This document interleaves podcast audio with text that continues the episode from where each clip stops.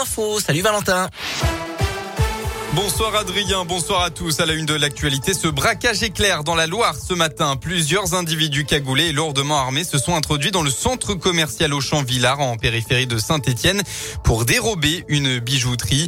Les braqueurs ont menacé les vendeuses et ont brisé les vitrines pour voler les bijoux avant de prendre la fuite d'après le progrès. Une enquête est en cours pour retrouver les malfaiteurs.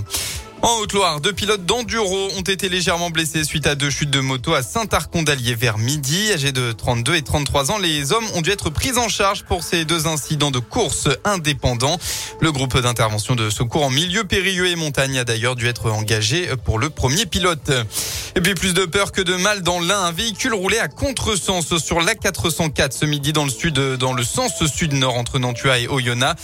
La route a dû être coupée à la circulation de Saint-Martin-du-Frêne à Arban tandis que sur l'A40, le tunnel de Chamoise ainsi que les péages ont été fermés provisoirement. Heureusement, aucun accident n'est à déplorer. L'alerte a pu être levée vers 13 heures.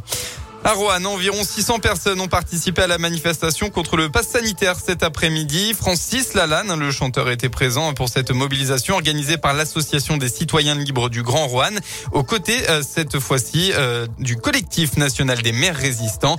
Si les manifestants étaient au rendez-vous à Roanne, c'était moins le cas dans l'Ain, où seulement une centaine de personnes se sont rassemblées à Bourg-en-Bresse.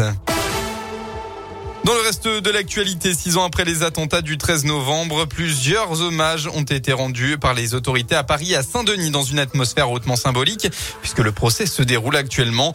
Le Premier ministre Jean Castex a entamé la tournée d'hommage par un dépôt de gerbes suivi d'une minute de silence devant le Stade de France avant de prendre la direction des terrasses de café et du Bataclan à Paris. Et puis dernier jour de la COP 26, aujourd'hui les délégations de quelques 200 pays arrivent au terme de deux semaines de négociations menées jour et nuit sur la limitation des émissions de gaz à effet de serre et les financements aux pays euh, en voie de développement. C'est le moment de vérité pour notre planète et c'est aussi le moment de vérité pour nos enfants et nos petits-enfants, a déclaré le président de la COP26, le Britannique Alok Sharma. On passe au sport en football. La déculottée pour les féminines de Saint-Etienne. À domicile, les Stéphanoises se sont inclinées 4 à 0 contre Fleury. Un résultat qui fait descendre le club à la dernière place du classement. Du côté de la Coupe de France, c'est l'heure de l'exploit pour les joueurs de Blavozy. Le petit club de Régional 1 reçoit actuellement Rodez, pensionnaire de Ligue 2. Enfin, le, les Bleus de Didier Deschamps affrontent eux le Kazakhstan ce soir avant dernier match des qualifs à la Coupe du Monde. Coup d'envoi à 20h45.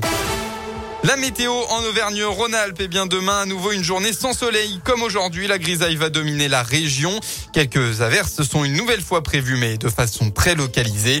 Côté Mercure, ça baisse un tout petit peu. Vous aurez au maximum de votre journée entre 7 et 11 degrés. Très bon début de soirée à tous.